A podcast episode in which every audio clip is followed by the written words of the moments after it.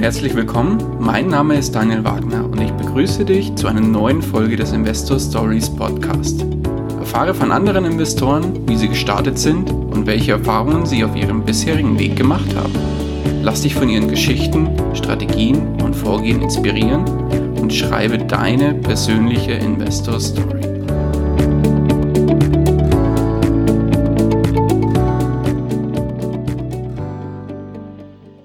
Hallo und herzlich willkommen zu einer neuen Folge des Investor Stories Podcast. Heute zu Gast bei mir Axel Kalthoff, der Do-It-Yourself-Investor. Grüß dich. Grüß dich, Daniel. Geht's dir gut soweit? Ja, alles super, danke. Alles super, wunderbar. Das Wochenende kann kommen, heute ist Freitag und dann schauen wir mal, was du so zu erzählen hast. Würdest du dich unseren Hörern ganz kurz vorstellen?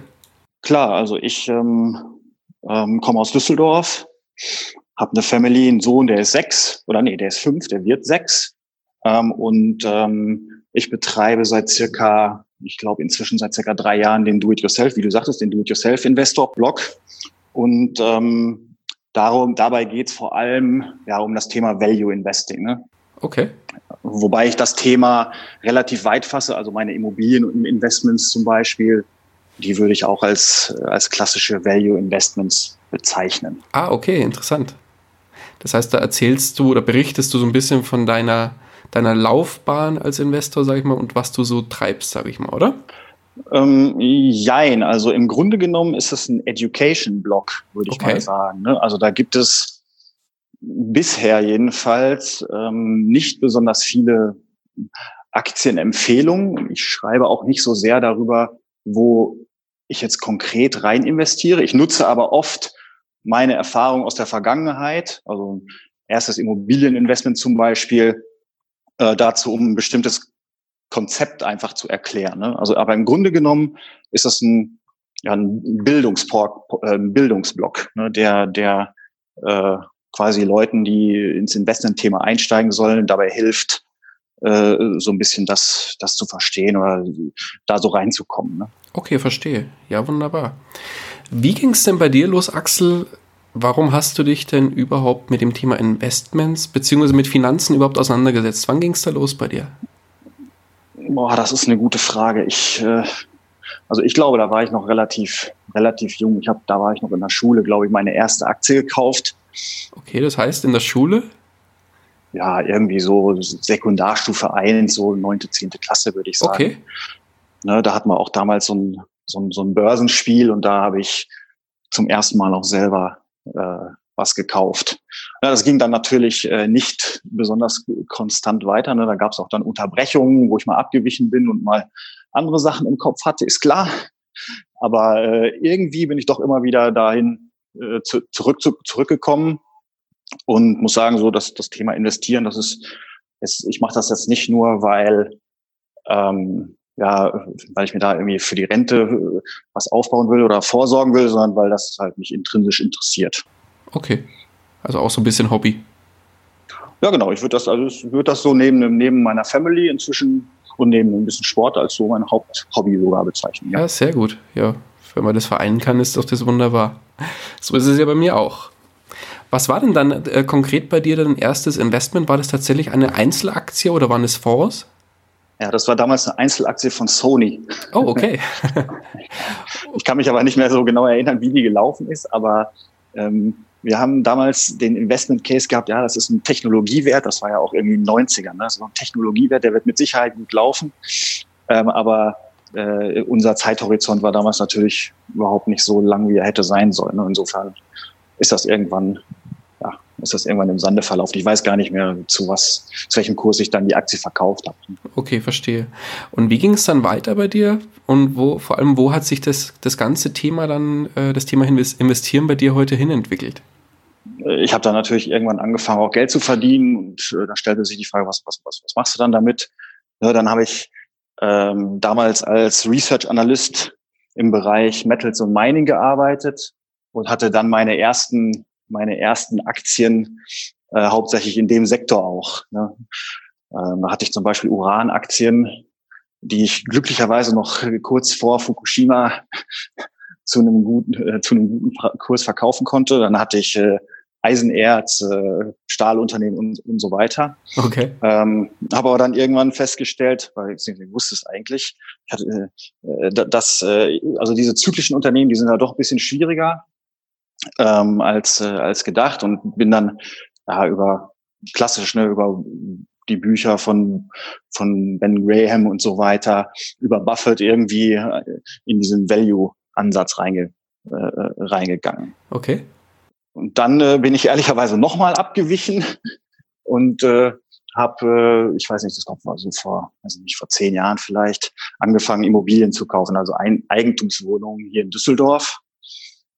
Ähm, das habe ich so lange gemacht, eigentlich hauptsächlich gemacht, bis ich das Gefühl hatte, der, der, die, die Preise sind ähm, ja, stehen nicht mehr in der richtigen Relation zum, zum Cashflow, den man da rausziehen kann. Äh, und dann bin ich, bin ich wieder, jetzt bin ich natürlich wieder äh, äh, sehr aktiv, äh, was, was mein Aktienportfolio angeht. Okay, verstehe. Ja, also im Grunde, im, im Grunde genommen lege ich mich jetzt nicht fest auf, auf die bestimmte Anlageklasse, wobei man schon sagen muss, Immobilien und, und äh, Value-Aktien, sage ich mal, sind so die zwei Themen. Wenn man jetzt die, das Online-Business, also die, ich habe ja auch noch zwei, drei Blogs, wenn man die äh, außen, vor, außen vor lässt erstmal, ähm, da, da bin ich schon so, dass ich sagen würde, ja, ich gucke, welche von diesen Anlageklassen gerade gut, gut funktioniert, wo man eine gute Rendite äh, erzielen kann und switche dann so ein bisschen auch. Ne? Und bin da, was Immobilien angeht, aktuell sehr opportunistisch einfach. Ja, wenn sich eine gute Gelegenheit bietet, dann äh, nehme ich die, aber ich gucke jetzt nicht aktiv. Aber das heißt jetzt bei den Immobilien nicht, dass du die verkaufst und dafür dann Aktien kaufst, oder? Nein.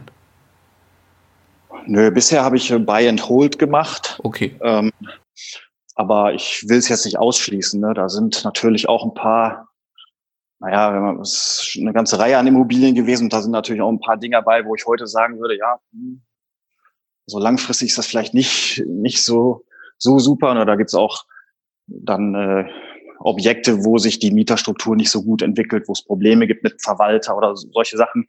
Da muss ich halt mal gucken, ob ich, ob ich da irgendwie mal aktiv werde und das dann umswitche.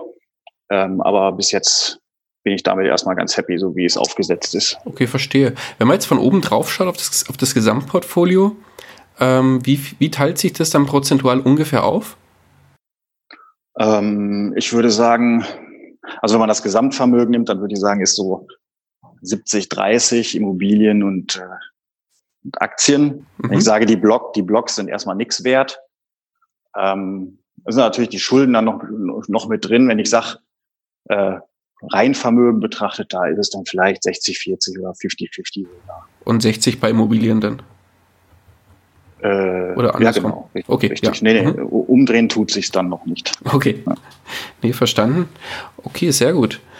Dann haben wir quasi zwei, zwei Baustellen bei dir. Einmal die Immobilien, wo du jetzt aber selber sagst, da bist du gerade eher ein bisschen zurückhaltend. Mhm, genau. Und einmal die, die Aktien. Jetzt sagst du, du fährst den Value-Ansatz. Kommen wir mal oder gehen wir mal vielleicht deinen Ansatz einmal so grob durch, wenn du jetzt sagst, so, jetzt habe ich wieder mir was angespart, wo ich Geld investieren will. Mhm.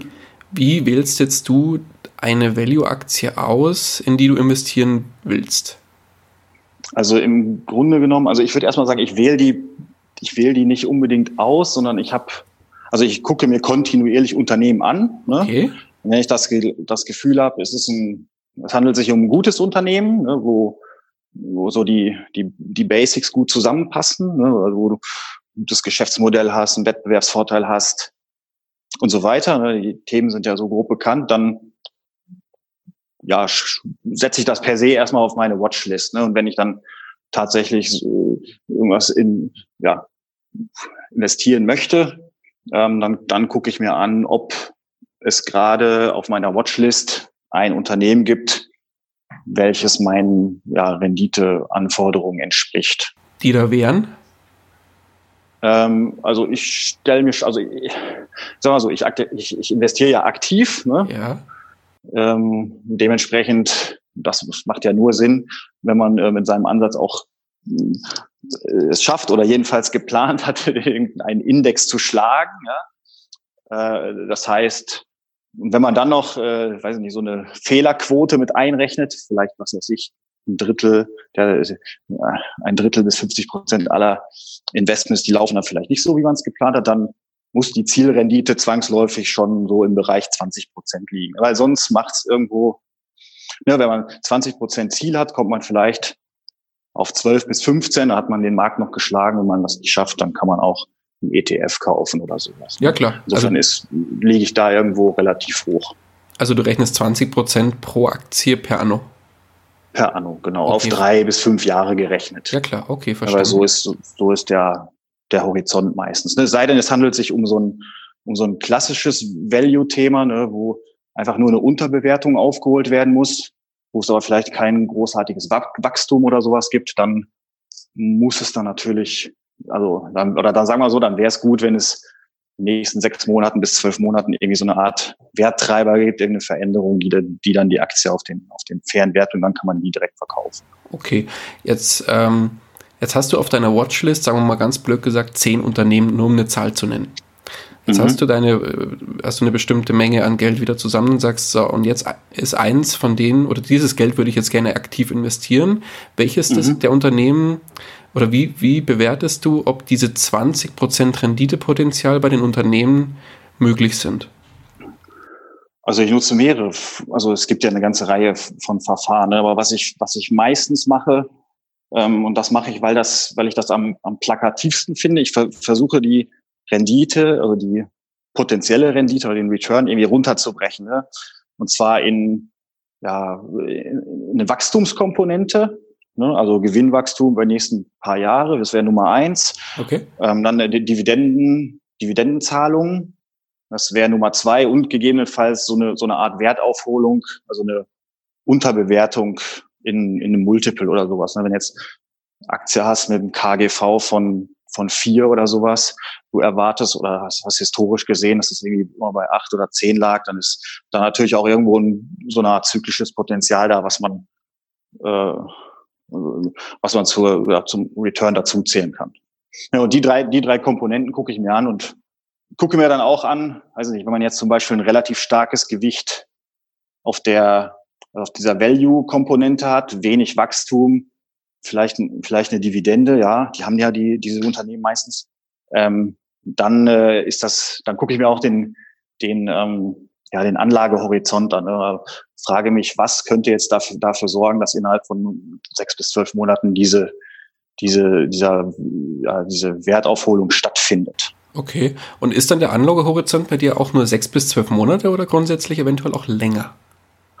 Naja, für solche, für solche Themen, wo es hauptsächlich um so eine Wertaufholung geht, also wenn ein Unternehmen jetzt nicht wächst langfristig, dann würde ich sagen, äh, ist es gefährlich, äh, oder wenn es ein Zykliker vielleicht ist, ne, dann ist es gefährlich, das über einen längeren, also über einen längeren Zeitraum im, im, im Portfolio zu haben, weil je nachdem, was da die Ursache ist, ne, wenn man sich zum Beispiel so Firmen wie Kraft Heinz oder so anguckt, da ging ja heute der Kurs irgendwie 20 Prozent runter. Da sagen, ne, das ist ja so ein, so ein, ja, so ein, so ein, weiß nicht, so ein, so ein Consumer Staples Aktie, äh, hat allerdings kein Wachstum ne, und weiß halt nicht, wie sich die wie sich die äh, Produkte in Zukunft da, also wie, wie die sich positionieren, ob die in der Lage sind, überhaupt Wachstum zu generieren. Und das könnte natürlich auch in die Gegen, Gegenrichtung irgendwie ausschlagen. Und dann möchte man eigentlich so eine Aktie langfristig nicht im Portfolio haben.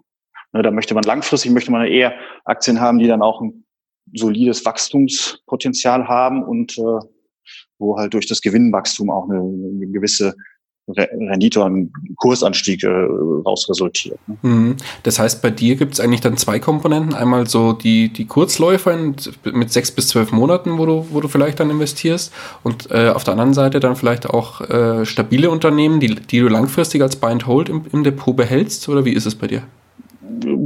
Ja, Buy and Hold würde ich nicht sagen. Ne? Also äh, ich gucke mir die schon äh, regelmäßig dann auch an, weil kein Unternehmen hat halt ein weiß ich nicht, keins will ich jetzt nicht sagen, ähm, aber die, die, große Mehrzahl der Unternehmen wächst halt nicht über Dekaden. Ne? Also irgendwann flacht das Wachstum auch, sieht man auch bei Apple, bei den iPhone, beim iPhone-Absatz aktuell. Ja, und da, das muss man sich dann, glaube ich, schon angucken und sich fragen, ist das jetzt noch ein Case oder ist jetzt die, ähm, der Durchschnittsreturn nicht äh, auf ein Niveau runtergekommen, wo, wo man überlegen sollte, die Aktie zu verkaufen. Okay. Und wie oft bewertest du deine Werte, die du im Depot hältst? Meistens mache ich das, also ich würde sagen, ja, so ein bisschen auch opportunistisch. Ne? Ich gucke es mir vielleicht im Abstand von einem halben Jahr, Jahr immer mal an.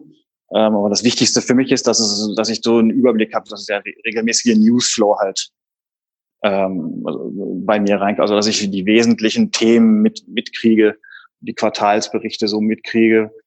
Ähm, wenn es da jetzt keine großen Veränderungen in der in der äh, also in, in der Umfeld oder im Geschäftsmodell oder was auch immer gibt, ähm, dann mache ich das ganz grob. Ne? Und dann sage ich, das ist nach wie vor ein Case und aktualisiere das bisschen. Ähm, Wenn es da größere Themen gibt, dann muss ich mir halt angucken, ob das einen signifikanten Einfluss hat auf die Bewertung oder nicht. Ne? Aber ich, ich kämpfe natürlich auch mit einem äh, äh, chronischen äh, Zeitmangel. Ne? Insofern muss ich auch ein bisschen pragmatisch sein. Richtig, klar. Schaust du jeden Tag auf deine äh, in die in dein Depot rein? Äh, es gibt so Phasen, es gibt so Phasen, wo ich das, wo ich das mache. Ich versuche aber mich da vielleicht, also nicht, vielleicht nicht jeden Tag zehnmal zu machen. Ja. Okay, ich glaube, das ist dann ir irgendwann kontraproduktiv, weil ja, die, die Aktienmärkte sind so volatil geworden, da geht's ja inzwischen an einem Tag zehn Prozent rauf und am nächsten Tag zehn Prozent wieder runter. Ja, ja, das ja, macht einen, das macht einen nur verrückt, wenn man ähm, an ja an eine langfristige, äh, äh, also wenn man wenn man äh, unter der Maßgabe rangeht, dass man äh, einen Anteil, also wenn das auch ein kleiner Anteil, so einen Anteil an einem richtigen, an einem Unternehmen kauft ne, und dann interessieren eigentlich eher Gewinne und Geschäftsmodell und wo will man wachsen, als wie sich der Aktienkurs von Tag zu Tag bewegt. Okay, nee, wunderbar. Ja, sehr schön. Ähm, Axel, wie sieht es denn beim Thema Immobilien aus? Wie, wenn jetzt du sagst, eventuell, wenn mal irgendwie ein, eine günstige Gelegenheit sich bietet, würdest du ja. wahrscheinlich auch wieder in Immobilien investieren. Was mhm. muss denn eine Immobilie haben, dass du sie kaufst? Also ich bin bisher immer so rangegangen, dass ich gesagt habe, die müsste also bei einer kombinierten, also bei, bei einer kombinierten Tilgung, ähm, Zinszahlung und Rücklage für die Instandhaltung irgendwie sowas um die sieben Prozent Rendite bringen. Ne? Also der Cashflow, also die Mieteinnahmen müssten quasi ähm, alles, alle diese drei Komponenten abdecken. Ne? Und äh, das wird bedeuten, jetzt, wenn man jetzt, sagen wir mal, für ein Prozent oder sowas ähm, einen Kredit aufnehmen kann, wobei ich jetzt nicht immer weiß, ich habe relativ viele kleine Wohnungen, da ist der Zins dann vielleicht ein bisschen höher. Dann kann man vielleicht mit vier bis fünf Prozent tilgen und hat noch ein bisschen was übrig für ähm, die Instandhaltungsrücklage. Und wenn man dann quasi positiven, leicht positiven Cashflow noch hat, dann passt das. Und dann kann man natürlich da ein bisschen mitspielen. Dann kann man auch sagen, ich möchte jetzt mehr Cashflow haben, dann tilge ich halt weniger. Also das Minimum bei den meisten Banken liegt, ich weiß ich nicht, das hat sich auch ein bisschen geändert, aber historisch war es, lag da irgendwie bei ein Prozent. Dann kann man sich halt überlegen, ob man mehr Cashflow haben möchte oder, oder mehr tilgen möchte. Ähm, und dann spiele ich manchmal noch so ein bisschen mit dem Eigenkapitalanteil. Ich versuche möglichst ohne Eigenkapital reinzugehen. Also mit, mit äh, also die Nebenkosten zahle ich meistens, meistens schon selber. Manchmal oder in der Vergangenheit, manchmal so 10 bis 20 Prozent selber, je nachdem, wie da so die Relationen waren. Ne?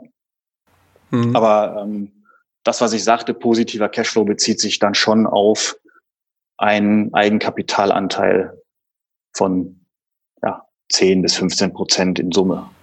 Also eigentlich strebst du eine klassische 100% Finanzierung an, so höre ich das jetzt hier raus, und zahlst die Nebenkosten aus eigener Tasche.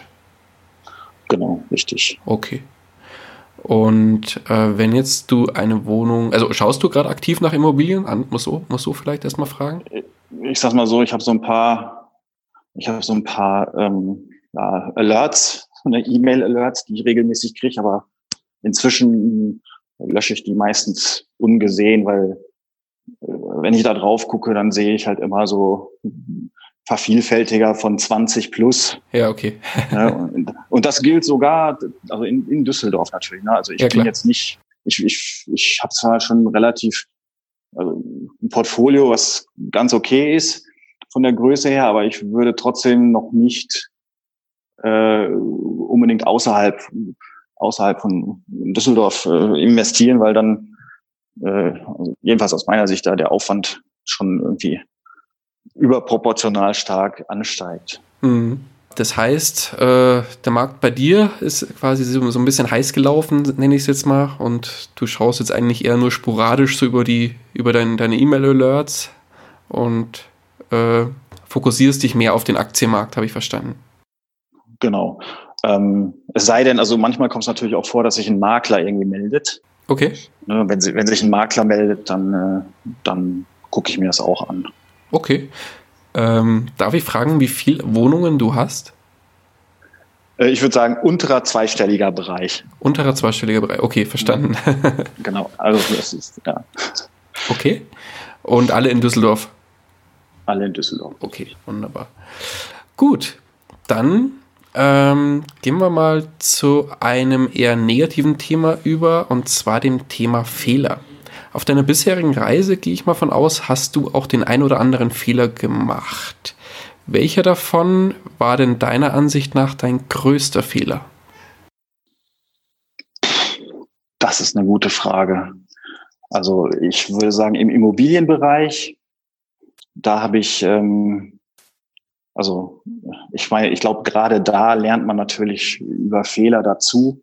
Ähm, aber da habe ich einmal eine Wohnung gekauft, die ähm, im Souterrain liegt. Und da gab es sogar noch äh, sozusagen Hinweise, dass es da ähm, sozusagen gegebenenfalls ein Problem mit Feuchtigkeit geben könnte. Okay. Ich habe das, ich habe das aber irgendwie, äh, warum auch immer, ähm, nicht so ernst genommen. Ähm, hatte dann die Wohnung gekauft und die auch super vermietet. Es gab dann allerdings so nach einer Zeit dann äh, zunehmend Probleme damit. Ähm, also das war schon, also das, das, ja, da war ich ehrlicherweise auch ein bisschen von der von der Rendite getrieben, ne, weil das war mit Abstand das günstigste Objekt. Also die Lage ist super, ne, ähm, war war war günstig und ähm, so vom vom vom vom Case her sah es grundsätzlich ganz gut aus. Insofern habe ich da vielleicht äh, zu sehr die Dollarzeichen in den Augen gehabt okay. und äh, auf dem Grund die Wohnung gekauft. Aber inzwischen, äh, muss ich auch sagen, habe ich das ganz gut gelöst, weil ich habe die Wohnung dann als der erste Mieter, der so ein bisschen problematisch war, ausgezogen ist, habe ich die äh, quasi in eine möblierte Wohnung umgewandelt, so dass ich jetzt äh, quasi alle drei, vier Monate oder sechs Monate ähm, da einen Mieterwechsel habe und dann auch äh, das ganze das ganze Thema ähm, dadurch ganz gut in den Griff gekriegt habe. Ne? Plus die Miete ist um einiges höher natürlich. Ja klar. Äh, setzt du dann grundsätzlich auf möblierte Vermietung oder ist das eher so eine, so eine Ausnahme gewesen? Nö, ich habe, weiß ich nicht, ich glaube, ich würde mal sagen, so um, um die 15 Prozent, 20 Prozent der Wohnungen, die ich habe, sind möbliert. Okay, also voll möbliert. Über die voll möbliert. Ja, ein paar voll möbliert. Also die, ich, es, ich, es gibt auch welche, die sind teilmöbliert mit Küchen drin. Ja, okay. Ähm, aber das ist, das ist eher so aus der Historie heraus und die würde ich, hätte ich aber jetzt zu den Unmöblierten dazu gezählt, ja, klar, weil da habe ich eher, eher langfristige Mieter mit äh, unbefristeten Mietverträgen drin, während ich in den Vollmöblierten da halt tatsächlich so Expats und Praktikanten und so Geschichten halt äh, habe. Okay, verstanden. Und äh, was war, weil du jetzt gesagt hast, das war dein größter Fehler im Immobilienbereich? Gibt es im Aktienbereich auch was, wo du sagst, oh Gott, das war ganz, ganz schlimm? ja, da gibt's auch einige, einige Themen. Ne? Ich habe also, ich habe auch, glaube ich, mal irgendwie irgendwann einen Blogartikel darüber geschrieben. Da hatte ich, glaube ich, meine zehn größten Fehler aufgelegt. Kriege ich jetzt natürlich alle nicht zusammen, aber nee, nee, zum, zum Beispiel, zum Beispiel habe ich damals in äh, Kali und Salz investiert und habe aber die also der, der äh, Kali-Markt funktioniert so, äh, da gibt's oder gab es in der Vergangenheit zwei große Kartelle, die quasi den Preis, Preis oben gehalten haben und deshalb war das, war das ganz attraktiv. Aber ich hatte mir das ehrlicherweise nicht genau angeguckt und war davon ausgegangen, dass diese Kartelle äh, unbegrenzt bestehen bleiben. Aber eine Zeit, nachdem ich dann investiert hatte, ist halt einer der großen Player aus, ich weiß nicht, Russland oder Ukraine, ist er halt aus dem Kartell ausgestiegen, was halt enormen Druck auf die, auf die Preise gegeben hat. Und äh, äh, der Aktienkurs ist da relativ schnell dann auch nachgezogen. Ne? Und das war, ich will nicht sagen ein Desaster, aber das war jetzt nicht besonders schön. Okay, äh, wenn du sagst Kali, ist das doch eigentlich ein Rohstoff, oder? Nee, also, also Kali und Salz ist ja, ist ja, die waren früher im DAX. Das ist halt aus, aus der BSF irgendwann. Ah, okay, ach so. Abgesch abgespalten worden und die sind heute im MDAX gelistet. Ne? Und die haben hier, betreiben hier äh, in Deutschland und in Kanada eine ganze Reihe an Minen. Also die ist ah. schon eine Aktie. Ah, okay, jetzt komme ich klar mit. Okay, verstehe. Ich habe jetzt nur Kali verstanden und habe das jetzt als Rohstoff interpretiert, aber okay, jetzt komme ich wieder mit. Sehr gut. Ja. Kannte ich so nicht, okay. Ja. Verstanden. Ja, und so, solche Themen, da gibt's halt eine ganze Reihe von. Ne? Also wo man äh, einfach irgendwann feststellt, bestimmte, bestimmte Themen hat man übersehen ähm, oder hat man nicht richtig bewertet, ne? hat man vielleicht als nachrangig betrachtet. Ähm, also solche Fehler gibt's gibt's glaube ich immer mal wieder. Ich glaube, es ist wichtig, dass man die, dass man daraus irgendwie lernt und die ja, in Zukunft vermeidet. Ja, ganz klar, ganz klar. Aber andererseits ist es ja auch eine Chance erstmal. Und dass es halt schlecht gelaufen ist, das war halt dann, war halt dann so. Aber wie du schon sagst, da lernt man ja auch draus. Aber wer die, wer nicht versucht, Versuch macht klug, sagt man so schön.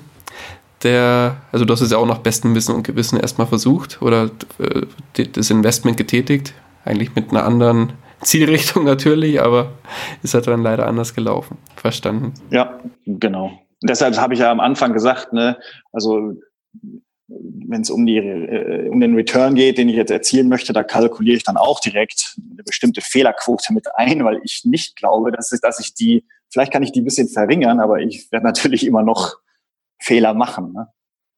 Ja klar, aber besser so, als wenn du gar nichts machst. Von dem her alles Exakt. richtig gemacht, würde ich sagen. Da, da, da sind wir genau auf einer Linie. Drehen wir das Blatt um. Was waren denn oder was war denn dein größter Erfolg im Bereich Investieren? Mein größter Erfolg, boah, das ist auch eine gute Frage. Deswegen stelle ich sie. ich weiß nicht, ob es da so das, das eine Ding gibt. Ne? Aber da, da würde ich fast sagen, also da, da würde ich fast sagen, also ich habe ja, ich hatte, ich habe viele gute Investments auch getätigt, muss ich sagen. Also da ist jetzt nicht alles Blödsinn gewesen, was ich da gemacht habe. Aber was ich relativ äh, ähm, gut finde, so im, im Rückblick, ist, ähm, ich habe ja äh, quasi den Do-it-yourself-Investor-Blog gestartet, mhm. hatte, hatte parallel davor auch schon einen kleineren anderen Blog gehabt oder das würde man wahrscheinlich eher eine Nischenseite nennen. Ne? Und über irgendwelche Wege, also will ich jetzt nicht im Detail darauf eingehen, weil das wird zu lange dauern, ähm, habe ich eine oder habe ich eine Webseite angeboten gekriegt, eine relativ große Webseite mit irgendwie ein paar Millionen Besuchern oder sowas okay. im Jahr und äh, habe mir das dann sozusagen ausgerechnet und äh, mir überlegt, ein Angebot zu machen. Das hat dann irgendwann äh, irgendwann später erst funktioniert, weil ich nicht der Höchstbietende war. Da sind dann ein paar Leute abgesprungen und dann habe ich da irgendwie den, doch den Zuschlag bekommen und die habe ich jetzt seit, also seit, ja, ich würde sagen, anderthalb Jahren oder zwei Jahren. Und ähm, da habe ich auch durch relativ kleine Anpassungen es hingekriegt, den Cashflow ziemlich ziemlich stark äh, nach oben zu, zu drehen, so dass es da eigentlich eine, eine Payback-Zeit von, von irgendwie zwei Jahren oder sowas gibt. Okay. Also das ist schon, schon echt ein, echt ein super Ding und der Cashflow ist jetzt sehr stabil. Ähm, also da, und aus dem Grund möchte ich auch, wenn sich die Gelegenheit bietet, weiter in sozusagen so Online-Assets investieren. Äh, kann ich natürlich nicht so, nicht so, nicht so proaktiv verfolgen, weil es da, also ich weiß nicht, das ist so auch sehr opportunitätsgetrieben, aber äh, ich glaube, dass das ganze Online-Thema ist schon sehr spannend und da kann man, glaube ich, einiges, einiges auch machen. Ja, voll. Eigentlich kommt ja dann in deinem Portfolio eben noch diese Online-Assets dazu, oder? Also wenn man jetzt die, deine, deine Blogs mal außen vor lässt, aber das, die, diese Nischenseite, nenne ich es mal, wie du gerade erzählt hast, äh, hast du ja auch einen Preis für ausgerufen oder Preis für bezahlt. Und das ist ja auch eigentlich ein Wert, oder? Ja, wobei das ist eigentlich keine Nischenseite mehr. Das ist schon ein äh, solide aufgestellter Blog, ne, wo äh, wo halt wöchentlich auch äh, Inhalte gepostet werden und mit einem relativ großen E-Mail-Verteiler und, und so weiter und so weiter. Da, ich glaube, da könnte man auch noch viel, viel mehr raus machen. Ich arbeite gerade an, an einem Konzept dafür. Okay. Ähm, aber das geht dann natürlich schon, schon mehr vom Investing weg in Richtung äh, ja, quasi Business Development, wobei die Übergänge natürlich fließend sind. Ne? Also ja, klar. Gerade, gerade im Online-Business, da kann man ja argumentieren, ist das jetzt ein passives Einkommen oder wie viel muss man da eigentlich machen oder kann man da eigentlich machen oder sollte man eigentlich machen, um das zu, zu vergrößern gegebenenfalls. Ne? Mhm. Und schreibst du die Inhalte dann selber oder lässt du die schreiben? Ja, das ist teils, teils. Also teils bezahle ich dafür, teils schreiben wir die selber, teils werde ich dafür bezahlt.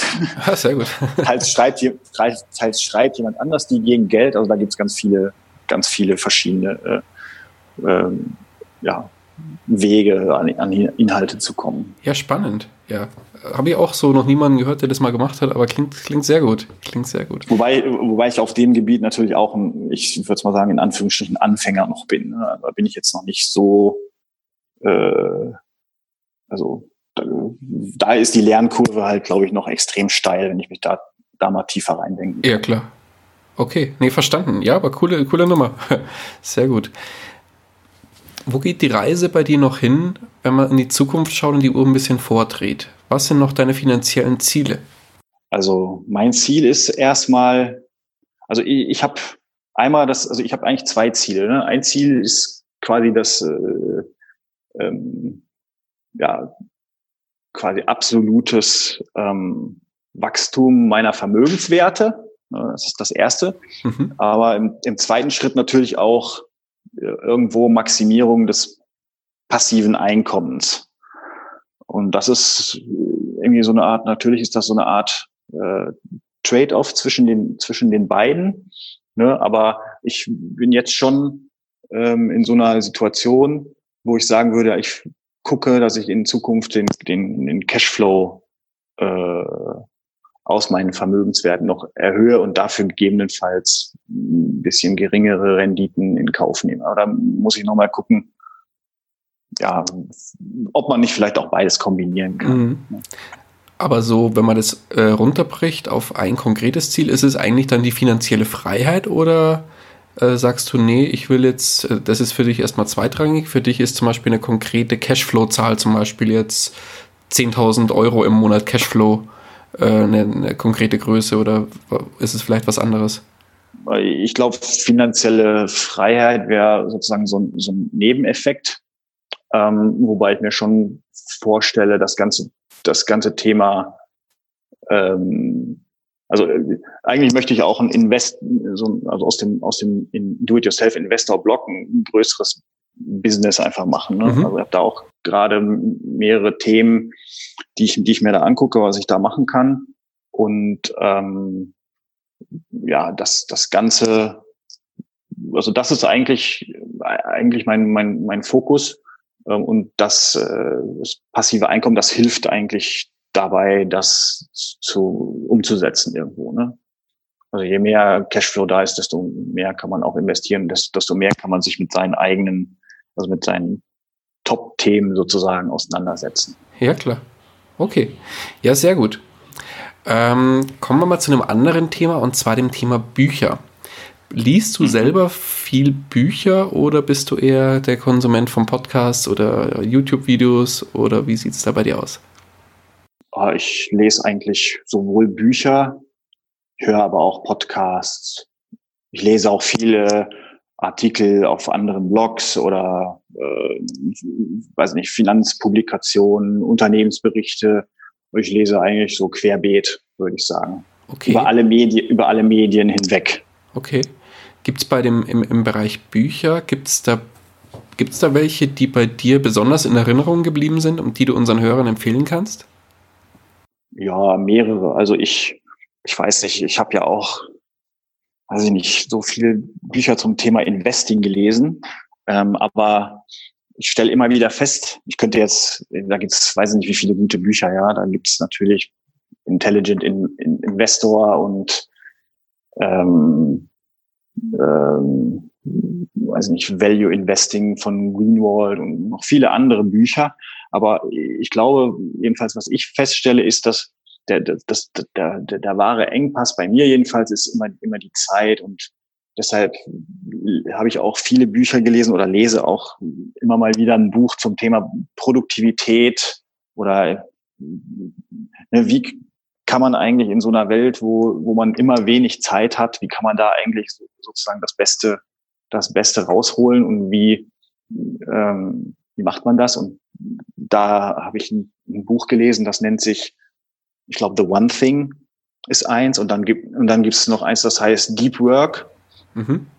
Wo es halt wirklich darum geht, ja, um, um halt Produktivität. Ne? Wie kann man diese ganzen Ablenkungen vermeiden, in denen man so Tag für Tag ausgesetzt ist? Wie kann man da wirklich äh, sich fokussieren? Und das kann ich eben eigentlich nur empfehlen, das zu lesen, weil sowohl beim Bloggen als auch beim Investieren. Wenn man jetzt aktiv investieren will, dann muss man sich die Investments auch angucken, da muss man auch Zeit für haben und ähm, das, das muss man sich im Zweifel irgendwo anders dann, die Zeit äh, muss man sich dann irgendwo anders klauen und äh, ich glaube, solche, solche Bücher sind extrem hilfreich, wenn man das machen möchte. Definitiv. The One Thing habe ich erst gelesen vor zwei Monaten vielleicht. Absolute, ja. absolut geniales Buch. Äh, lese, werde ich definitiv nochmal lesen. Also kann ich auch nur wärmstens empfehlen. Und ja, sehr, sehr gut. Kommen wir zu einem ganz anderen Thema. Und zwar, jetzt bist du auf deiner finanziellen Reise schon verhältnismäßig weit. Jetzt kommen wir zu dem Thema finanzieller Neustart. Jetzt stell dir vor, du wärst morgen eine andere Person, würdest aufwachen im Körper eines einer anderen Person, sage ich mal. Diese Person ist Single, hat einen Angestelltenjob mit 1500 Euro Nettoverdienst und hat 10.000 Euro auf der hohen Kante auf dem Tagesgeld. Du hast jetzt keinerlei Netzwerk mehr, hast aber dein Wissen, das du dir bis heute erarbeitet hast, das behältst du. Also das musst du dir nicht neu erarbeiten. Mhm. Wie würdest du jetzt unter den Voraussetzungen von vorne finanziell beginnen? Also ich würde wahrscheinlich zwei Sachen machen. Ne? Ich würde einen Blog starten. Sehr gut. weil das, das kostet so gut wie gar nichts und äh, da kann man nicht nur viel bei lernen, sondern äh, sich auch ein Netzwerk aufbauen und äh, gegebenenfalls bisschen was mit verdienen. Äh, und dann würde ich wahrscheinlich versuchen, mir mal so eine erste Immobilie zu kaufen, ne? weil für 10.000 da kann man gegebenenfalls schon ähm, schon so eine kleine kleine Wohnung äh, sich sich anschaffen. Mhm. Und dann gucken, wie sich das wie sich das weiterentwickelt. Okay, ja, sehr schön. Kurz und schmerzlos, so soll es sein. Axel, jetzt kommt ein Einsteiger zu dir und sagt, ich würde gerne heute noch mit dem Investieren beginnen, habe aber keine Ahnung von, von dem ganzen Thema. Wie mhm. soll ich starten? Was würdest du ihm mit auf den Weg geben? Da würde ich ihn erstmal fragen, wie, wie viel Zeit möchte er denn damit äh, sich befassen? Also wenn er sofort investieren will und auch in Zukunft keine Zeit äh, so großartig reinstecken will, dann würde ich sagen, soll sich ein ETF kaufen, irgendwie auf dem, was weiß ich, auf dem DAX oder S&P 500 oder sowas. Wenn er aber da äh, tatsächlich auch lernen möchte, wie man, wie man das aktiv macht, dann würde ich sagen, stop it, warte erstmal ab und äh, lern erstmal die Basics, bevor du investierst, weil mhm. alles andere macht dann, glaube ich, keinen Sinn, würde ich sagen. Das heißt, Basics lernen und dann Gas geben. Ja, also ob jetzt da, ob man jetzt bisschen Bargeld hat und das da, also es ist immer noch besser, wenn man das da liegen lässt, als wenn man in äh, Hals über Kopf äh, ohne, ohne Vorwissen in irgendein, irgendeine Aktie investiert, vielleicht sogar noch, weil ihm die, weil, weil die irgendwie von, weil nicht, vom Nachbarn empfohlen wurde oder so. Weiß ja nicht, wie, so, wie, wie sowas dann in der Praxis funktioniert, aber das würde ich dann nicht empfehlen. Okay, sehr gut. Dann kommen wir langsam zum Ende, Axel. Äh, wenn dich einer von unseren Hörern erreichen will, wie kann man dich am besten erreichen? Ähm, am besten natürlich über, also zum Beispiel über das Kontaktformular von meinem Blog, ne, das ist DIY-Investor zusammengeschrieben.de ähm, oder per E-Mail axel at diyinvestor.de oder von mir aus auch per Telefon. Äh, meine Telefonnummer steht auch auf dem Blog im Impressum. Mhm. Kann man auch anrufen. Ich bin zwar nicht immer darüber erreichbar, aber ich rufe auf jeden Fall zurück. Okay. Ähm, Also es gibt viele, auch über Facebook oder Twitter, da bin ich auch. Ähm, also es gibt da, glaube ich, eine ganze Reihe an Wegen, mich da zu erreichen. Und ich bin auch immer, immer happy, wenn sich, wenn sich, wenn sich ja jemand meldet, entweder mit Feedback oder mit Fragen. Also ich bin da auch sehr offen dafür. Ja, gebt Axel für seinen Blog unbedingt äh, Feedback äh, und, und meldet euch bei ihm, wenn ihr Fragen habt. Axel, dann ich danke dir ganz, ganz herzlich für deine Zeit und den tollen Input, den du hier gelassen hast. Ja, gerne. Hat mich gefreut, eingeladen worden zu sein. Ja, sehr gerne. Die letzten Worte des Interviews, die gehören dir. Die gehören mir. Ja, da würde ich sagen, da sage ich einfach, wenn ihr aktiv investieren wollt, dann äh, lernt zuerst die Basics. Und äh, ein guter Weg, das zu tun, ist natürlich der Do-It-Yourself-Investor-Blog. Sehr gut, kommt unbedingt vorbei bei seinem Blog. Schöne letzten Worte. Mach's gut, Axel. Ciao, ciao. Danke dir, ciao. Das war's auch schon wieder mit dieser Podcast-Folge. Ich danke dir ganz herzlich fürs Zuhören. Hat dir der Investor Stories Podcast gefallen, freue ich mich über eine Rezension bei iTunes. Damit hilfst du mir, diesen Podcast für noch mehr Zuhörer sichtbar zu machen. Freue mich, wenn du auch beim nächsten Mal wieder mit dabei bist. In dem Sinne, habe die Ehre, dein Daniel.